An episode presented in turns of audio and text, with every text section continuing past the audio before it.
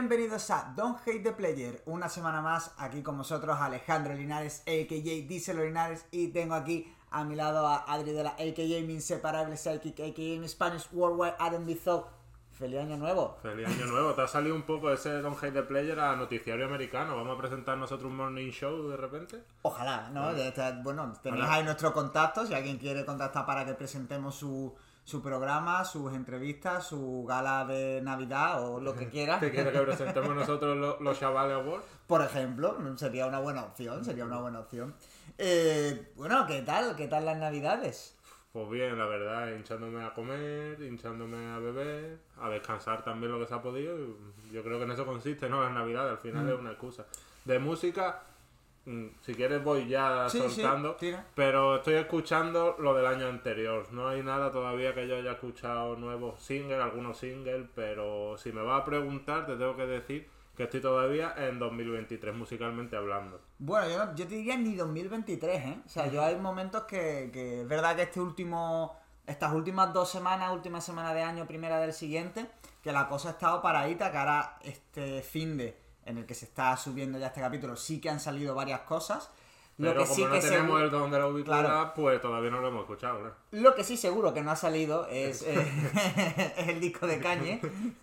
Ahí sí que me la juego y digo que no ha salido todavía. No, Y posiblemente en el siguiente episodio tampoco. Tampoco salga, podemos aventurarnos a decir, pero bueno, ahí está la cosa.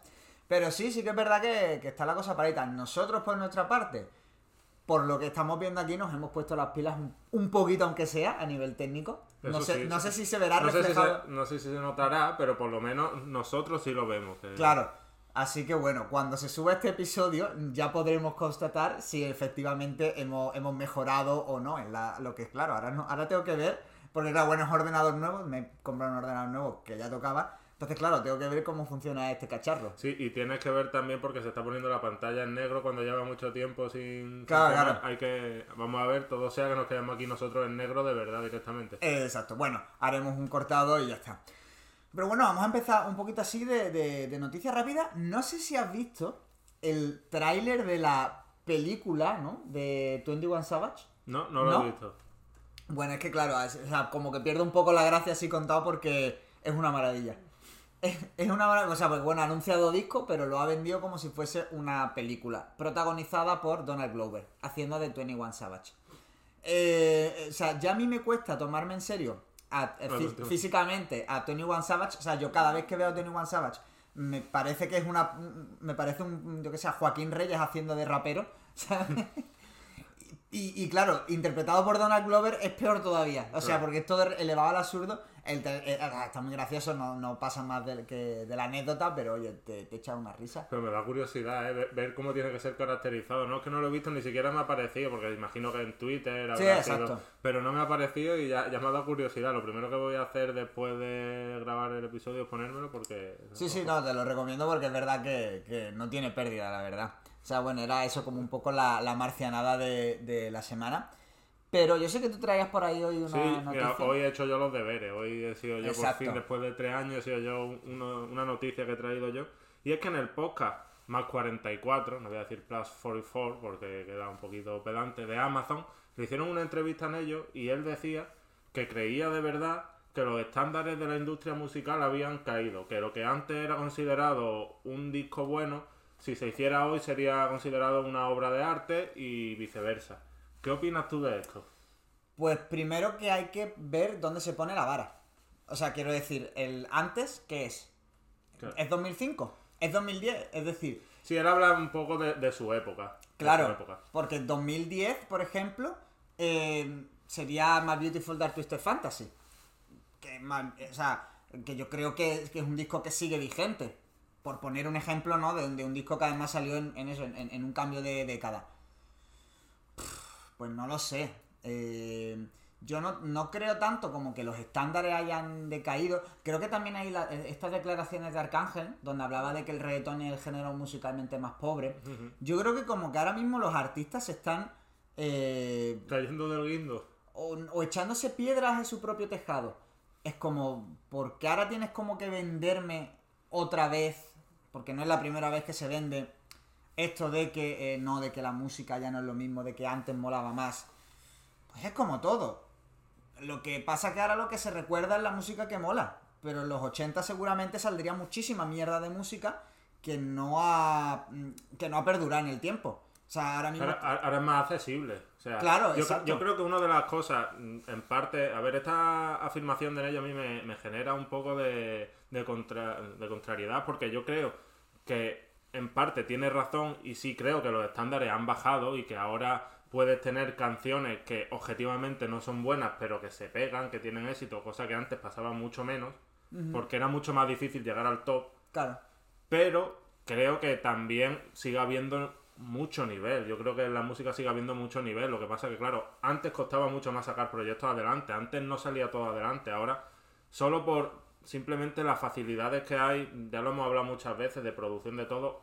No digo que hoy día cualquiera pueda hacer música, pero es que hoy día cualquiera, puede hacer, música.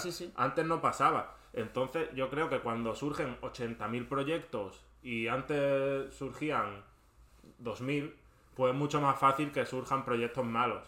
Porque es que al final por números estadísticamente es que es así. Entonces yo sí creo que en parte han bajado los estándares, pero también sigue habiendo muy buena música y solo hay que buscarlo. Lo que pasa es que ahora hay que hacer un trabajo de gatekeeping mucho más, eh, digamos, profundo. Claro, pero para mí eso no es que los estándares hayan caído. Para mí eso es que la música se ha democratizado. Entonces depende de cómo lo quieras tú mirar. Si lo quieres mirar desde una perspectiva elitista, ¿no? Sí, claro, los estándares han caído. ¿Por qué? Porque antes había 100 discos, ahora hay 1000. Eh, pues sí, claro, hay, eh, entre 1000 discos habrá mucha más mierda que, que entre 100 pero también la música se ha democratizado. De a lo mejor de esos 100 discos de antes, mm, no hay un proyecto como el que hay ahora en esos mil, tan interesante, tan novedoso. Eh, son los beneficios y. O sea, es como las dos caras de una misma moneda. Yo creo que ese debate en realidad se puede extrapolar a todos los, a todos los sectores del arte, por así sí, sí, Claro, claro. Del cine, se dice que el cine antes también era mejor. Leí hace poco un tuit, creo que era de Rodrigo Quesada, que decía que ahora no se hacían películas como las de antes que ya no había obras maestras, permíteme que lo dude, se siguen haciendo obras maestras. Que sí, que ahora la producción es mucho mayor, no te digo yo que no, pero es que eso es bueno, es que eso es bueno, yo quiero decir, no, creo que sea malo. A mí este debate siempre me genera, digamos, contradicción, eso ya te digo, porque yo creo que sí, que es verdad que los estándares han, caído, pero que eso no tiene por qué ser malo en sí. Es que, es que ese es otro debate. ¿Es malo que los estándares hayan caído? Tú ahora, por ejemplo, tienes 20 años y quieres hacer un videojuego, ¿vale? Que, eso también es algo que se ha hablado mucho porque Steam, la plataforma de videojuegos de PC, está sobresaturada de, de, juegos, muchos de ellos malísimos. Y claro, tú antes hacías el juego con 20 años y no tenías una plataforma donde distribuirlo, no tenías una, eh, un sitio donde recibir un feedback, donde mandarlo para hacer portfolio. Hoy en día, al, tienes en un clic la posibilidad de que la gente lo juegue y encima ganar dinero. Pues ¿quién no va a quererlo? ¿Sabes? Pues con la música al final pasa lo mismo. Tú subes una canción y, esto me pasa a mí, por ejemplo. Yo, yo hace mucho que dejé de, hacer música con intención de decir me pego o de mirar números o de yo hago canciones cuando tengo algo que decir y es una manera que tengo de expresarme y me lo paso bien haciendo música con mis colegas pero bueno, ya que estoy, pues la subo.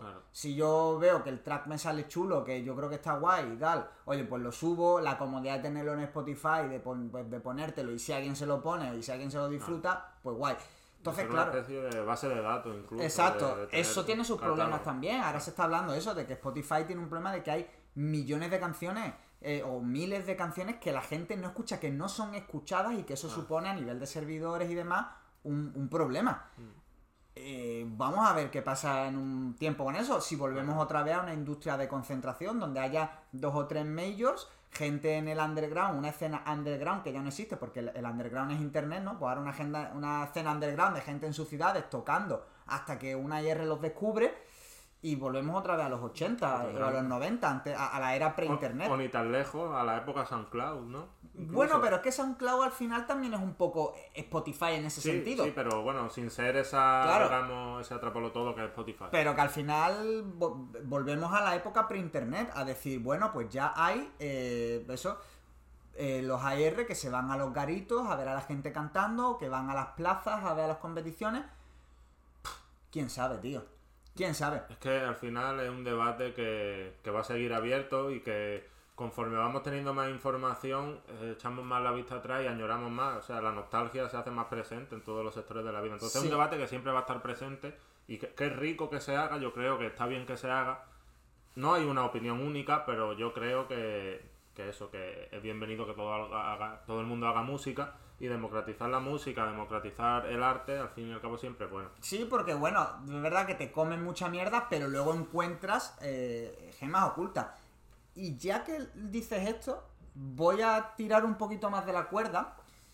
Porque bueno, estas últimas semanas salió el EP eh, colaborativo entre eh, Israel B, el GoPro, Il Pequeño, Low Light. Y se ha generado un debate, ¿no? que, eso es algo que, bueno, que pasa en Twitter eh, Rap Español cada tres semanas, pero sobre, eh, bueno, que si es que la gente solo quiere ídolos nuevos, y cada semana alguien tiene que ser el mejor de todos, si todos los proyectos tienen que estar guapos y las barras y no sé qué, o si de repente algo no está al nivel es que ya mm, no vale nada y es una enmienda a la totalidad, o, que tienen que bajar el ritmo porque salen, sacan mucho material, o sea, ya se, genera ahí como una especie de debate.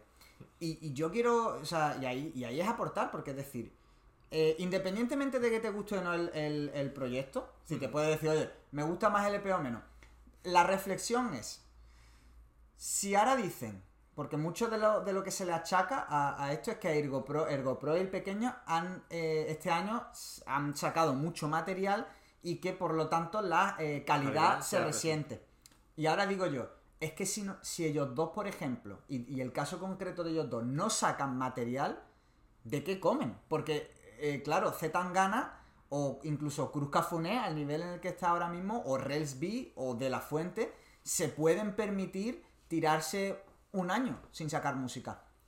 Se lo pueden permitir, eh, incluso sin hacer, incluso De La Fuente sin hacer conciertos, o, o, o el propio Zetangana ahora mismo.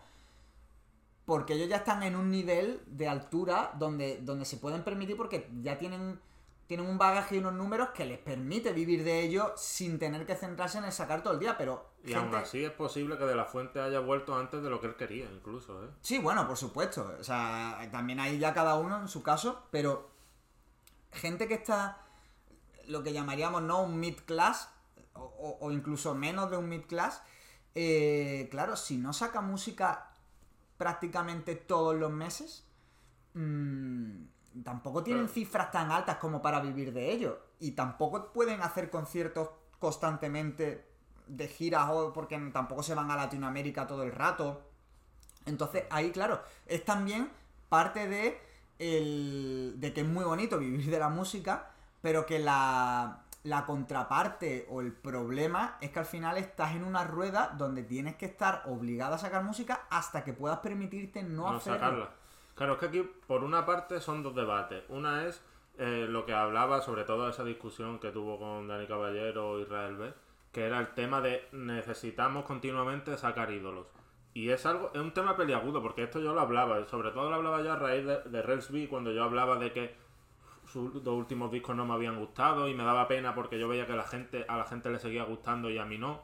Y yo me yo reflexionaba sobre si el problema era del Rails o era mío, que necesitaba constante estímulo, que gente que me gustaba hiciese cosas diferentes, no estancarse siempre en lo mismo. Y es que ese es un debate complicado, porque es verdad que yo creo que, claro, que siempre hablamos de la, de la música, de la fast music, y yo creo que ese es un problema. Pero el mismo problema se puede decir a la inversa. Estamos elevando a los altares a gente que no es tan top es que podría darse la vuelta a eso, ¿sabes lo que te digo? Sí, sí, claro, por supuesto. Y que, porque la queja era, eh, hace dos años eh, Ir Pequeño y Ergo Pro eh, eran para vosotros unos ídolos y ahora de repente, cuando están en su prime, objetivamente hablando, según Israel B, que eso ya es otro tema a debatir aparte. Claro, que ahí ya entran los gustos. Claro, que eso ya va por gusto. Pero para él, cuando están haciendo su mejor música, como que el público le da la espalda porque se ha saturado de ellos. Mm, a lo mejor es que tampoco eran tan buenos antes y ahora son tan malos. Claro, es que el problema es que estamos en una industria de extremos. De que si Cruz Cafune de repente eh, hace un disco medio más o más, yo creo que ya también se le va a decir, pues no es, no es tan bueno ahora. Entonces yo creo que hay que como que sosegar, tranquilizarnos todos y hablar siempre desde el respeto, pero que se pueda criticar, ¿sabes? Porque es que hay un problema y es que no se puede criticar. Siempre cuando se dice que una mixtape o que un disco es malo, se va siempre a lo mismo, de pues no lo escuches si no te gusta. Oiga, no. Yo estoy haciendo crítica musical, yo estoy haciendo periodismo, yo digo lo que me parece. Tú tienes derecho a rebatirme, pero para mí un argumento no es si no te gusta no lo escuchas. Claro, y que no, yo creo que así estamos matando todo. y que no te guste algo no es un callejón sin salida. Es decir, yo puedo, yo puedo decir no me ha gustado este disco y el siguiente fliparme. Efectivamente. O sea, esto no es un, no hay una, un camino de no retorno. Es decir, mm. si no me gusta ya lo siguiente que saca X persona, no, no. Este artista ya está desterrado porque parece que da esa sensación. Nada más lejos de la realidad. Lo mismo mañana eh, River y Robert sacan, que salieron en mi top 1 el año pasado, sacan un disco que por lo que sea no me gusta, o, que, no me parece que está al nivel de Bottega Altriana, pues no pasa absolutamente nada, porque a lo mejor el siguiente está más al nivel, o sea, está por encima de Bottega Altriana. Y, y si no lo está, pero me sigue gustando, me vale. Claro. A mí me pasa con ellos, yo siempre lo he hablado. En ellos tiene 3, 4, los 3, 4 primeros discos a mí me encantan. Los tres siguientes me parecen objetivamente malos. ¿Qué pasa? ¿Por eso va a dejar de gustarme? No, yo me quedo con lo que me gusta de ellos. Lo mismo que me pasa con Resby. Estos discos no me han gustado. No pasa nada, me sigo quedando con lo que me gusta y punto. Y no tiene por qué decirme a nadie que. Claro, y yo lo seguiré escuchando. Y si hay algo que me gusta, pues volveré a decirlo, volveré a escucharlo. Ellos se ha colado en mi top con un single después de no sé cuántos años, porque hay un single que me ha gustado de verdad, no hay ningún problema. Eh, pero yo creo que es que al final siempre estamos con lo mismo y, ah, por eso no avanza. Yo creo que también hay mucho ego en los propios raperos, que siempre lo ha habido, pero yo creo que hay que aceptar mejor las críticas y más cuando son hechas desde el respeto, que si Daniel Caballero no es respetuoso en sus críticas, no lo es nadie. Entonces, lo demás que somos. Por eso, ¿no? No sé, yo al final, bueno, esto, esto es como un, pequeño adelanto, ¿no? De lo que podría ser un debate sobre el estado de la crítica y de, y de la autocomplacencia de muchos críticos y muchos periodistas, no solamente en el mundo del rap, sino en general, donde al final no son periodistas o no son críticos, sino que son, eh, son influencers y, generan contenido y su, está, su contenido está hecho para promocionar a artistas que, oye, que está guay, pero bueno, se, eh, es un contenido distinto que pierde otra cosa. Pero eso no es el foco, eso, no es periodismo, objetivamente. Claro, claro. Es, eso es promoción y está guay, tiene su público y, mola porque además también te permite crear una industria alrededor de ello, pero, pero claro, no podemos hacer de eso la norma porque luego llegan críticas y oye, te las, tienes, que comer. Sí, sí, claro. es que duele decirlo, pero te las tienes que comer. Si a él me dice a mí que este podcast es una mierda, pues bueno, pues lo que hay. Pues si a él le parece, pues ya está. Yo no voy a ir Mm, diciendo, invalidando su opinión, pues si a ti te lo parece, pues lo siento, es lo que hay. Nosotros vamos a seguir. Ojalá no lo fuese. Claro, ojalá no lo fuese. Nosotros damos lo mejor de nosotros mismos y a seguir mejorando y ya está. Habrá gente que le guste y que nos escucha y que nos lo hace así saber y es lo que hay. Yo creo que al final la crítica siempre es positiva. Ah, claro, todo, yo todo, siempre que hay feedback, yo siempre lo agradezco mucho porque porque nos ayuda también un poco a mejorar y muchas veces somos conscientes de que hay cosas que necesitamos mejorar y que no de momento no podemos, pues a nivel técnico, por ejemplo. Y que, ojo, eh, quiero decirte que esto no es cosa ni de Israel B, ni de Ergo Pro, ni de Ir Pequeño, porque ya son muchísimos los casos. Sí, o sea, claro. Es, que, eh, yo creo que es un mal endémico de. claro, o sea, al, final esto simplemente ha sido, bueno, porque ha, salido esto. Hmm. El, o sea, y, realmente tampoco, o sea, salvo la conversación que tuvo Israel B con, con Dani Caballero, que, tampoco se, que, no da una sensación tampoco de tomársela mal, sino que da, da la sensación más o menos de eso, de de poner el foco en una cosa que no era, pero que también está relacionada.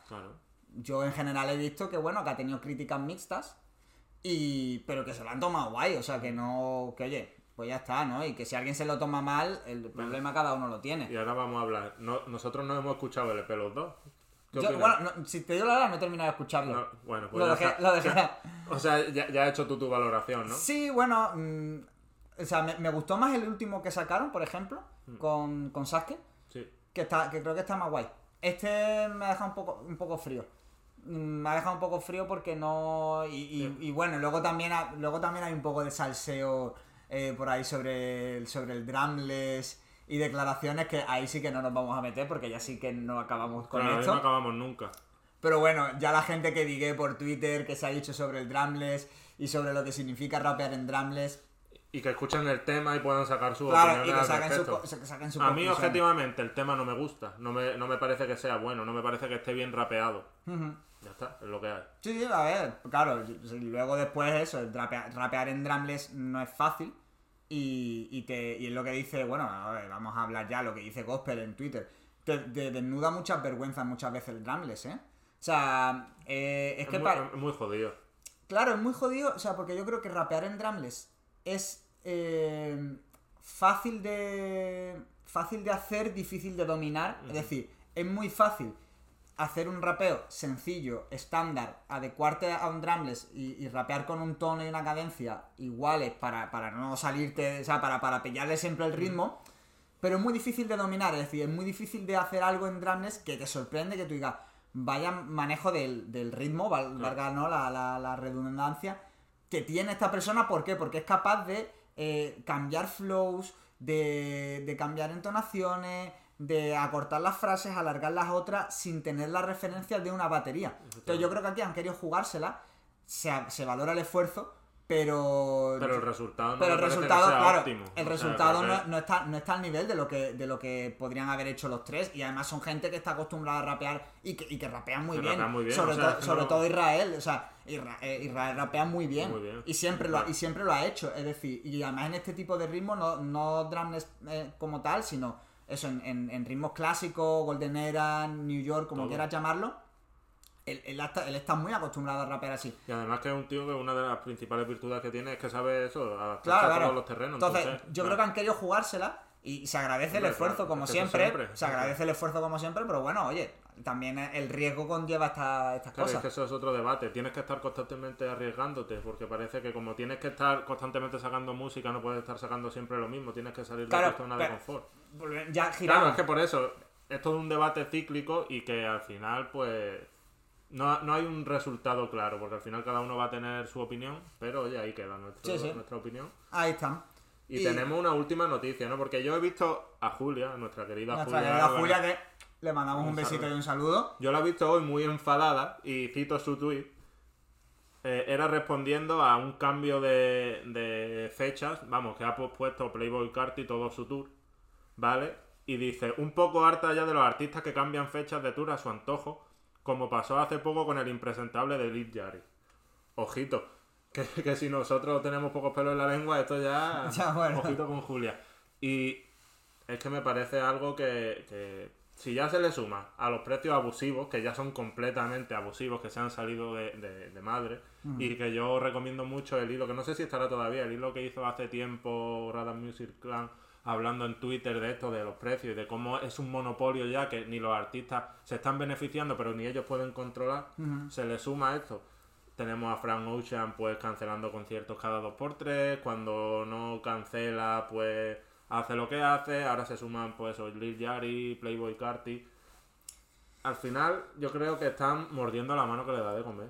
Sí, pero la gente sigue respondiendo. Quiero decir, las entradas de los conciertos siguen a precios abusivos y, la gente sigue y siguen haciendo soldados. o sea, al final eh, esto va a seguir así hasta que llegue un momento en el que en el que deje de pasar, claro, en el que la burbuja explote, en el que deje de pasar. pasará? ¿Cuándo pasará? Es que es, un poco es como lo de lo de la democratización de la música. En algún momento volveremos a la época donde nadie puede subir su música o, para subirla tienes que tener unos requisitos mínimos. Mm, pues quién sabe. Es que ya, claro, esto es, estas cosas del turbocapitalismo que, que, ya son complicadas de, adivinar y que no, no sabemos cuál va a ser la siguiente perrería de, esta industria. No, ya no nos sorprendemos. En realidad yo creo que quienes tienen el poder de cambiarlo son los artistas. Yo creo que de, de verdad tienen poder para hacerlo. Lo que pasa pasa que requiere una, digamos, ponerse todo de acuerdo, hacer un sindicato, ¿no? Que diría John Beef cosa que no está por la labor, entonces es complicado. Es que es eso, es un sindicato y decir, venga, paramos y no se hace ningún concierto más hasta que se llegue a un acuerdo. Hasta que Ticketmaster se vaya. Claro, uff, eh, lo veo complicado. Es, ¿eh? muy jodido, es muy jodido. Porque lo veo complicado porque ni en la misma propia industria musical entre artistas se apoyan. Mm, no, no veo de momento, no lo veo. Ojalá fuese así. Ojalá fuese así. Y, al final el público también tiene que estar concienciado, pero es que yo también lo entiendo, quiero decir. Es que tú piensas que si parara todo el mundo solo habría conciertos de Santa Flow y Pitingo. qué, cosa, ¿eh? Porque ellos dos no se iban a unir a claro, claro. al paro. Pero yo lo que me refiero al final es, tío, si viene Frank Ocean, por ejemplo, ¿tú no vas a ir? Es que, es que al final es, jodido. Es que, es que, claro, ponerse muy digno está guay, ponerse digno pero al final es eso, es decir... Al final lo pagas, que al final... Es que al final la única oportunidad que voy a tener de verlo tal... Porque bueno, tú me dices que mm, yo qué sé, de la fuente, y digo, cuántas veces he visto a de la fuente en conciertos, ¿sabes? Y, y seguramente lo pueda volver a ver. E, exacto, y seguramente lo pueda volver a ver. Pero un concierto de caña. Vale, es que estamos hablando de que son cosas, y claro, cuando vienen artistas, eh, eh, sobre todo estadounidenses, aquí a, Europa, eh, ya es como, mira, Mm, esto es. Y, bueno, pero yo creo que también, y, esto ahora como que me sale al hilo, que también el precio es una. es un factor del solo voy a verlo una vez en la vida. Hmm. Es decir, cuando tú haces la inversión de ir a un concierto de esta gente, es porque te cuesta tanto dinero que es como, bueno, solo lo voy a ver una vez en la vida, porque solo una vez en la vida me voy a gastar 100 eh, pavos en una entrada más, bueno, alojamiento, vuelo si tienes que irte a la ciudad que sea, eh, etcétera. Entonces, eso, eso, se está viendo con artistas los que solo va a ver una vez la vida y artistas los que puede que no, quiero decir. Se estaban pagando también, por ejemplo, mm, con Carol G hemos visto que eh, se estaban pagando una cifra absolutamente desorbitada. Y a Carol G en realidad solo va a tener ocasión de verla una vez en la vida. Mm, yo ahí lo dudo, ¿eh? Sí, pero... Eh, o sea, pero entiendo que la experiencia de ver a Carol G sí que puede que sea solo una vez en la vida en el sentido de decir eso. De como la entrada está tan cara, Tío, yo voy a, voy a verla una vez en la vida y ya no la veo más. Y ya si baja, voy a verla otra vez. Exacto, entonces como que al final e, esa, el precio está haciendo también como un poco la pescadilla que se muerde la cola. Eso es el turbocapitalismo, la ley de oferta y la demanda, ¿no? O sea, jugar con la digamos, con las expectativas de la gente. Claro, y la exclusividad, y el, es... que esto solo va a pasar... el FOMO, ¿no? Sí, el FOMO, bueno, sí, sí, es FOMO 100%. El FOMO, claro. Es, eh, FOMO absoluto. que mi vecina del Instagram ha estado y yo no. Entonces eso es algo con lo que pues la industria sabe jugar, con lo que el capitalismo sabe jugar y pues tenemos a... Y que de hecho juega. Efectivamente, tenemos a conciertos pues a 200 euros la entrada. Pero bueno, vamos a... Ya hemos, dejado aquí un, como un alegato, ¿no? En contra de la industria de, Año Nuevo. Sí, sí, total. La crítica, los conciertos... Hemos, empezado el año como lo terminamos. Sí, sí, hemos empezado el año beligerantes, la verdad vamos a rebajar un poco ¿no? el, tono. Porque es verdad que, bueno, coño, también hay muchas cosas que celebrar, quiero decir. Eh, yo, creo que también tenemos una industria que, todavía, ah, que yo creo aquí en España, que todavía tiene mucho que, abrirse y que todavía hay un mercado y, oye... Las posibilidades son infinitas. Exactamente. si, es que, lo bueno al fin y al cabo de, de todo esto es que las posibilidades son infinitas que lo mismo que este año hemos descubierto a 25 rappers que nos han encantado, 800 discos que nos han gustado, ¿por qué no va a seguir siendo así en el futuro? Hay que quedarse con eso. Que al fin y al cabo, debatir es sano, eh, que cada uno tenga sus gustos es sano y yo creo que para que haya una industria fuerte y además un periodismo fuerte es necesario que haya estas voces, que haya discrepancias, que todo el mundo debata desde el respeto, pero al final, como tú dices, yo creo que hay que quedarse con lo positivo. Y lo positivo también es eh, Shadows de Chiri Vegas, nuestro querido club de escucha, que vuelve por Navidad. Ya tocaba, ¿eh? Ya tocaba. Eh, tocaba una raperada española, uno de los discos que como podéis ver, eh, tengo el vinilo y tengo el CD. El CD, claro, el CD me lo compré en su momento. Eh, mira, ahí sale que le deis ahí a like. no sé cómo lo he hecho. No, no, yo tampoco, pero bueno. pero bueno, ahí queda. El, y bueno, el vinilo que cuando salió pues me, lo volví a pillar otra vez porque me parece un disco que es una absoluta maravilla. Y vamos a hablar un poquito. Y últimamente me estoy dando cuenta de que cuando selecciono los proyectos para el club de escucha, selecciono muchos discos de, de esa época. Esa época quiere decir hace 12 años. 12 años. Porque este disco salió en 2012. Eh, o sea, yo cuando, claro, cuando iba a mirarlo era como, bueno, hace 10 años, no, no, 12. El disco fue un disco rompedor. Incluso yo lo pongo ahí al nivel, eh, porque salió casi, casi a la vez que, que este, que, que Phantom Pop del Fomega. Y son dos discos que, producidos por diferentes personas, pero que tienen como puntos en común, y que mm, llegan a la, a la escena en un momento donde el trap todavía no ha terminado de explotar. El, estaba todavía era un movimiento muy underground. Faltaría un año para que John Beef empezase a petarlo de verdad y que ya empezase el trap como a, emerger aquí en España. había gente, ¿no? Eso, en Asturias, la, gente de, de Buenavista, de la Abuela Dice Criul, Banana Bahía en, en, Galicia, pero todavía no, no había terminado de explotar el movimiento y de repente aparecieron, bueno, eso, ya, ya hicimos el de Phantom Pop y esto es como otra, otra contraparte, ¿no? De, esa escena incipiente, que era algo mucho más hipster, mucho más indie, si lo quieres llamar. De repente deja de trabajar con Sandy y empieza a trabajar con David Unison, que bueno, el año pasado, por ejemplo, estuvo trabajando mucho en el disco de Hoka, uno de los discos que más me han, me han flipado del año pasado. Y, supuso un cambio de paradigma en la manera de, sobre todo, de sonar. Porque los rapeos de Chiri son rapeos que eh, son similares, ¿no? A, lo que, a lo que venía haciendo en sus dos discos anteriores. Con al final, bueno, los cambios que pueda haber a nivel, a nivel estético por, por los ritmos que utiliza. Pero que son más o menos similares. Él, habla, ¿no? En, el documental, documental que se hizo con un iPhone 5 o 5S, no recuerdo. O sea, pero como que te lo vendían, que es el primer documental de estilo musical hecho en España con un móvil. O sea, como que era todo, todo era un producto muy vanguardista, muy avant-garde, muy nouvelle vague, que como tanto, como le gusta tanto a Chiri. Y, o sea, que no haya visto el, vídeo de. Es que ya, iba a salir el, vídeo de, CQC, de CQC es una mierda, por favor, que lo haga ya. Y. Y ahí, ahí está, ¿no? O sea, para mí es un disco que, que el sonido a mí me flipó desde un primer momento porque me rompió cuando escuché Permanent Vacation, que fue el primer single que salió, eh, con además con eso, ese vídeo tan tan raro, pues, o sea, eso, planos de, de, de, Chiri andando con sus colegas, tal.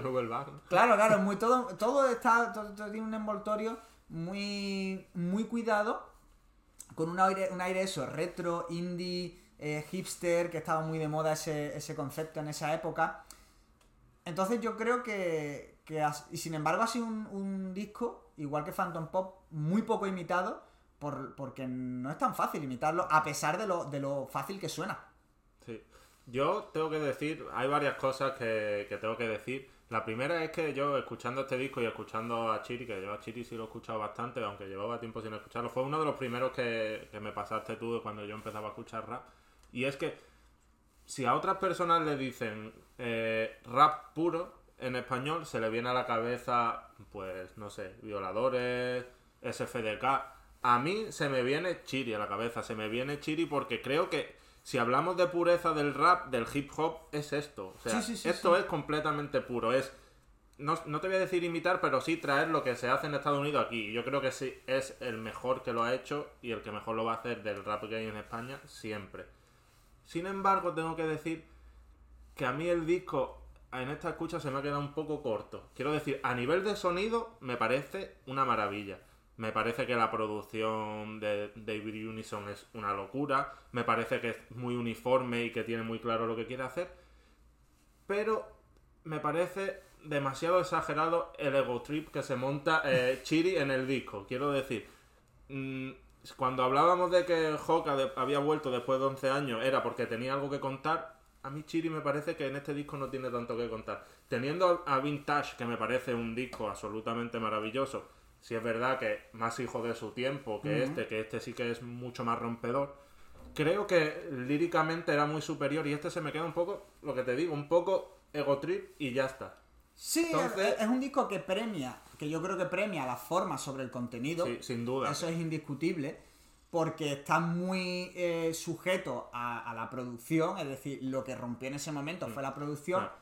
Pero, por ejemplo, a mí, mm, en el documental, hay, da muchas claves, Chiri, muy interesantes y que eh, el documental está en el canal de Gamberros Pro, si ponéis Shadows documental podéis acceder, en media hora, y te cuenta, tiene una primera parte contándote los orígenes de, de GP, de Gamberros Pro y luego hablándote del disco track por track. Y ahí puede que gane, ¿no? Un poco. Gana un poco porque, primero porque le da sentido a muchos, a mm. muchos de los tracks, ¿no? Como esto tiene esta idea y demás. Pero tampoco te tienes que pensar que esto es una. Claro, es un disco conceptual. claro, que, Claro, por eso te digo que. es una locura a nivel de la lírica lo que está diciendo. Bueno, no. Pero por ejemplo, el título eh, de la intro, Shoots from the Hip, dice que lo, leyó en una revista inglesa y que era una manera de como de hacer música que, se, que encajaba con él. Luego un colega que era fotógrafo le dijo que también lo utilizan los fotógrafos como para una manera de hacer fotos y que el concepto encaja con su manera de rimar, ¿no? que él, lo dice, la pureza de rapear, porque él, para mí, él lo que hace es rapear esos fraseos que hace. Son fraseos muy cortos. Eh, muchas veces no tienen. Eh, no, tienen conjunciones, no tienen preposiciones.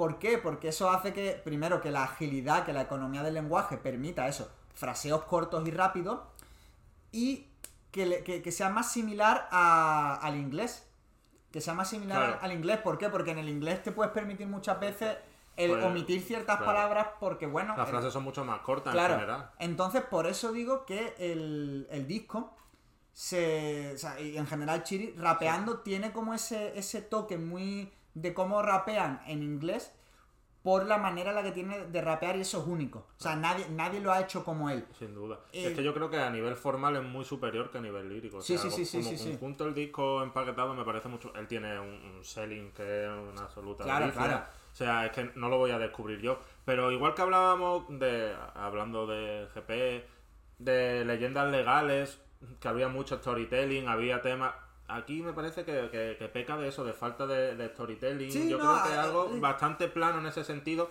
que sí, que, se disfruta porque a mí me gusta eh, el freestyle, me gusta, me gusta ver a rapear a gente que eso, que solo está rapeando y que está no, está contando nada, pero está rapeando.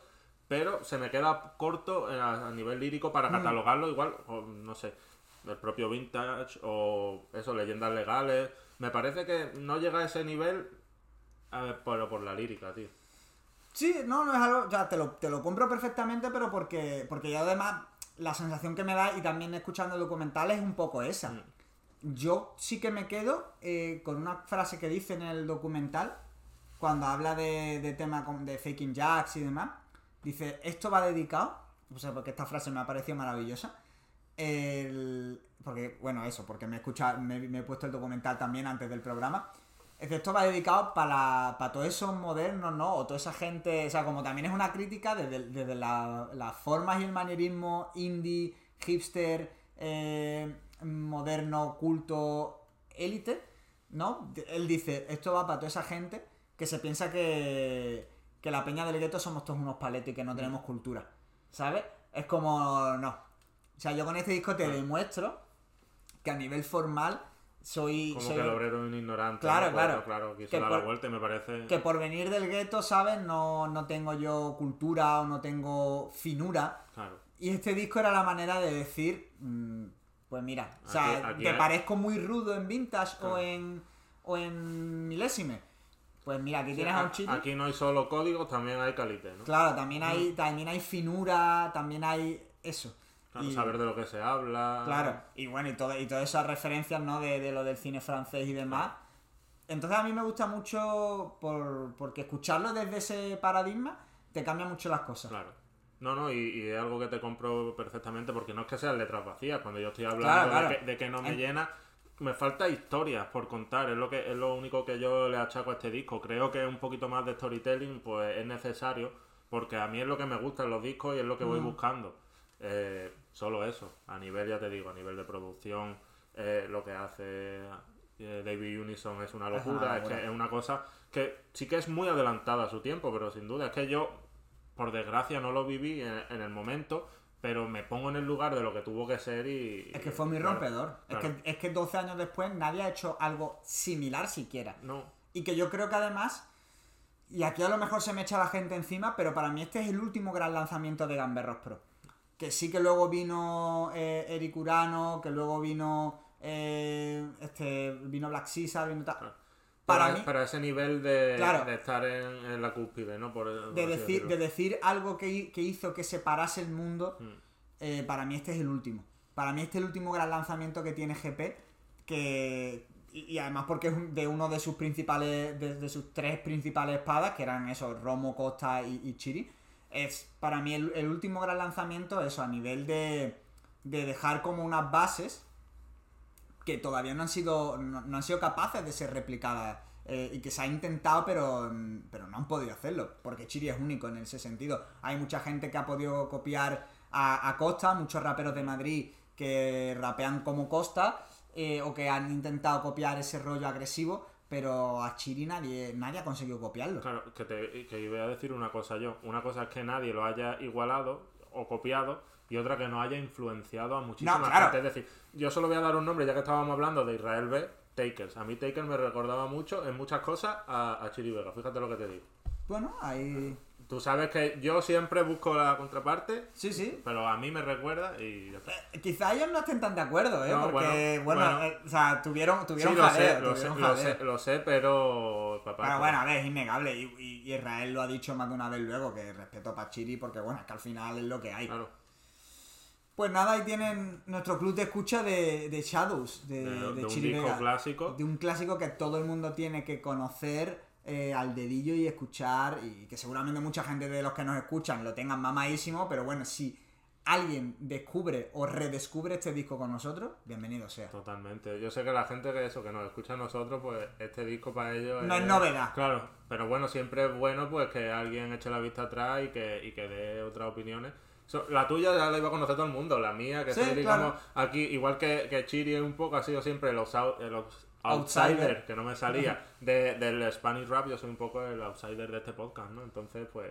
Pues nada, tira tú ahora. Sí, y me toca a mí, y yo creo que no hemos hablado de Beyoncé en el club de escucha, tendría que hacer la vista atrás, pero yo creo, creo que, no. Hemos hablado de Rihanna, hemos hablado de, de muchos artistas de R&B, pero hoy toca hablar de Queen de Queen Bee. Y entonces vamos a hablar del Lemonade. Lemonade que su, posiblemente es el disco que se ha llevado todos los elogios. Posiblemente sea su disco, digamos, no sé si mejor, pero el que la crítica eh, más ha aupado. Y pues ahí queda.